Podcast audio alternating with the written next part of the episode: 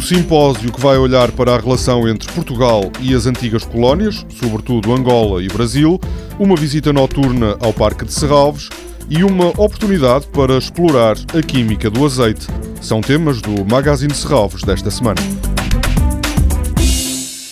Um simpósio integrado na programação paralela da exposição da Bienal de São Paulo vai abordar, no sábado, as relações entre Portugal e as ex-colónias. Nos últimos anos, a crise económica em Portugal contribuiu para aumentar a imigração de portugueses para as antigas colónias. Também foi evidente o investimento de Angola e do Brasil na economia portuguesa.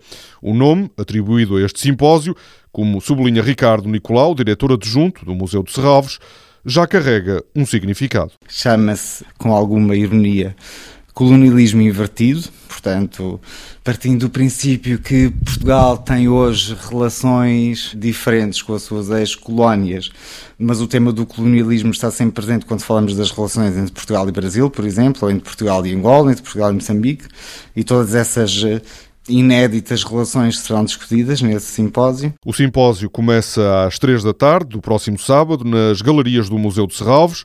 Participam Lígia Afonso, Manuela Ribeiro Sanches, Filipa César e José Neves. A moderação será de Marta Lança.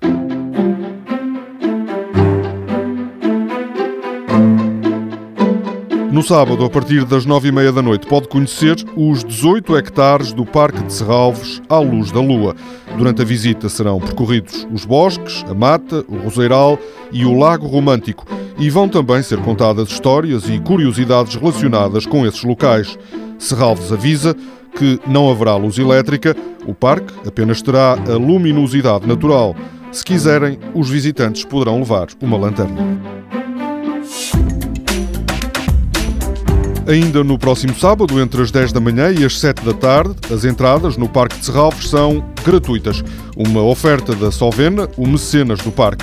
De manhã haverá uma oficina sobre a química do azeite para dar a conhecer as diferenças entre os vários tipos de azeite e a relação deste produto natural com a saúde. Toda a programação pode ser consultada em serralves.pt ou na página da Fundação no Facebook.